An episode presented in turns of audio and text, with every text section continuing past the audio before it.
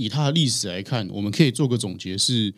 艺术其实是在呃反映或是记录每一个社会，就是每一个时代那个社会当下的可能社会氛围，或是那个社会发生的演变过程等等。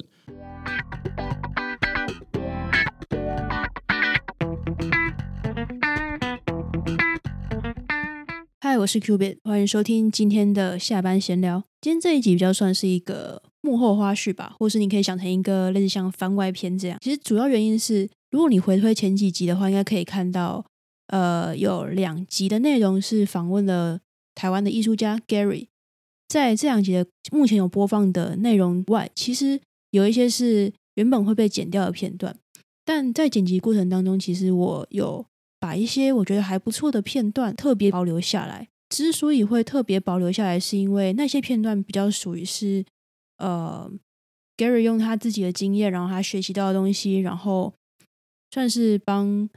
我们做一个算是艺术产业或是艺术方面的一个科普吧，就是讲讲故事啊，然后讲讲来龙去脉。我觉得这些东西其实对我来讲是很有趣的，只是。可能在剪辑过程当中，它不太适合。就是如果我把它硬把它放到我们的脉络里面的话，可能会有点冗长，或者是说，嗯，节奏上来讲的话，会变得比较不太一样。所以呢，我那时候就一直想说，可以用什么样的方式把这样的内容呈现，然后分享给大家。毕竟我觉得，当然 Gary 自己的故事或者他的看法，我觉得是很很棒、很值得分享的。但是像这种艺术方面的一些故事，我觉得。我自己也是蛮喜欢的，就像其实我平常也有在追踪一个 YouTuber，很有名 YouTuber 叫 Hook。如果有 Hook 粉的话，应该就马上可以知道内容在讲什么。他就除了会做一些他所谓的计划，比如说一周都吃一样就类型的东西啊，或者是呃有一些料理方面的内容之外，其实我觉得很大一部分可以做出鉴别度，或者是说。我个人会特别喜欢的点，就是当他在讲历史的事情、历史的故事的时候，就是你从眼神或是肢体当中，你就可以发现到他其实对这东西是很有兴趣，然后很有热忱的。他也是试着用一些比较简单然后有趣的方式跟大家分享他所知道的历史，然后他所查到的资料，或是他以前学习过的东西。我觉得这是很类似于今天我想要分享的原因。其实，在那天访谈的过程当中，也很明确可以知道说，Gary 在艺术这方面，尤其是针对台湾在艺术产业这方面，他所下的功夫，然后还有他在乎，或是说之所以很投入的一些故事、一些原因。所以今天这集也算是把 Gary 这些在访谈当中，我那时候没有播放出来的一些小故事。我觉得啦，可能内容上大家听起来会稍微有一点点的片段化，毕竟它就是穿插在访谈当中，算是小故事串烧吧的这种感觉，来听听看，其实也非常的不错。那我们就直接回顾那天 Gary interview 的番外篇吧。我在疫情的时候，就三级警戒的时候，因为那时候大家都不能出门，然后就也不知道干嘛，然后那时候也刚好那一年，奈良美智这个艺术家。就是日本的艺术家来台湾办展，然后那时候我去看，然后他第一个展是在那个北投，然后那些那时候我还没有研究艺术产业是什么，嗯，然后我去看完之后，就是我的感想是，他当然是画的很好，但我无法理解为什么他一幅画可以卖到七点八亿台币，嗯，这真是我也常常不能理解，这件事我觉得他必然有他的原因在吧，当然当然做这个展的时候，他其实有。呃，刚应该也不是刚好，就是连同就是出版了一本相关的书籍，在介绍那样美智的艺术家。那那一本书里面其实有很多的访问，有访问，然后也有艺评人写，就是他不就不是全部都那样美智自己写就对了。然后其中有一篇那个是对谈，那对谈是奈良美智跟日本另外一位也很有名的艺术家叫村上隆，他们两个对谈。我是从那一本那个对谈里面呃理解了哦。村上隆这艺术家是一个讲话很犀利的人，嗯，然后我就哦好，我就再去找 村上隆这艺术家出的书来看，然后我我也在这个看村上隆书过程中，我才意识到，其实村上隆这艺术家把国际的艺术产业的游戏规则写得一清二楚。那我这边很浓缩的讲一个结论是艺术家跟插画家的区别。那插画家我先我先放着，我讲艺术家就好。抱歉，我要再科普一个，就是所谓的艺术领域这两个字相对应到类产业别，其实啊也不是产业，就反正就是艺术有八大类，这么多类？就是什么舞蹈、音乐。哦哦，就画画，图、照摄影什么都是艺术嘛，嗯嗯 就是它有八大类。但我接下来要说的是 focus 在画画跟雕塑。雕塑也在里面。对对对对，这两个会被放在同一个市场里面，因为好比说，同样都是艺术没错，但是对音乐的市场就会完全跟画图是不同的。音乐它更靠近娱乐产业一点。对对对对，那画画相关的艺术嘛，它呃有它的市场或是它存在的原因，就以它的历史来看，我们可以做个总结是，艺术其实是在呃反映或是记录每一个社会，就是每一个时代那个社会当下的可能社会氛围，或是那个社会发生的演变过程等等，嗯。把这些东西以艺术家自己的切入点去记录下来，或是反映出来，就是画出来，这东西会是艺术。嗯，所以，如果你没有在，呃，应该说我们刚我刚刚讲这一串好了，我觉得它有一个词可以直接拿出来做，呃，接下来讨论的浓缩的那个精简用词是，艺术必须要有公共性，你必须要否这个社会的某一些面向，这这社会才有付钱给你的原因嘛，不然你都画你自己的想法而已，那这个社会为什么要付你钱呢？因为每个职业都是有一定的社会责任嘛，那。符合这个公共性的的的要素，应该说它可以进入到艺术产业里面。嗯那在这个时候，你是否为艺术家的关键就在于你画的内容是什么，因为插画家不需要。那如果单纯画家呢？就是比如说像我们很多美术馆里面，呃呃，那些不能说人家古人呐、就是嗯被展览在里面的，有些人会称他们说画家或是雕塑家。这这会是属于你刚刚提到，就是艺术家里面分的更细项，还是说你觉得他又是就是跟插画家一样，就是不同的类别？应该说，呃，如果他已经被美术馆收集他的作品来展出，代表他的作品一定有公共性，所以他会他基本上一定是艺术家，比较好奇是，你现在画的应该也不太算插画了吧？对，不是插画。对啊，那为什么你不会说你是，比如说我是画家之类的？因为呃，我觉得这有点像是，当我跟别人介绍我一个我是一个什么职业的时候，我必须要承担起那个职业该做的事情。好比说，我不会跟别人说我是厨师，但实际上我只会煎荷包蛋，嗯，就是嗯只会煎荷包蛋，应该无法称作厨师。嗯，对对，我觉得是这个逻辑。就是好像大概可以了解你、就是你你那讲的那个意思啊。我我回到你刚刚问的，就是画家。那如果我跟别人说我是画家，那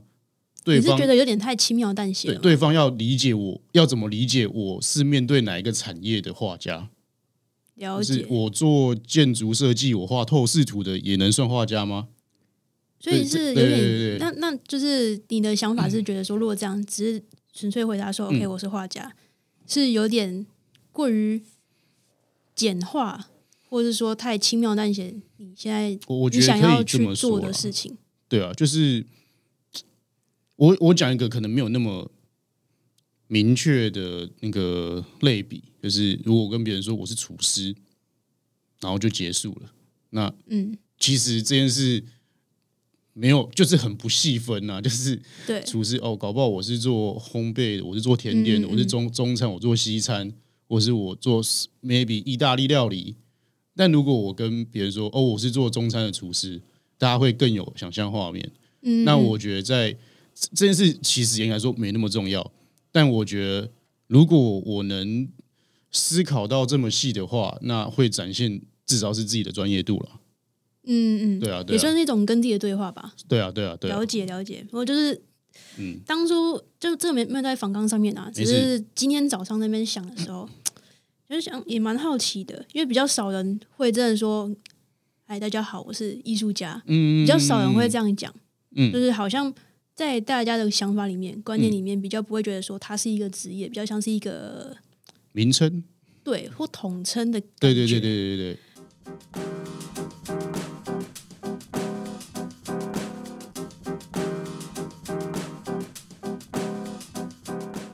我我科普一些资讯，这样子，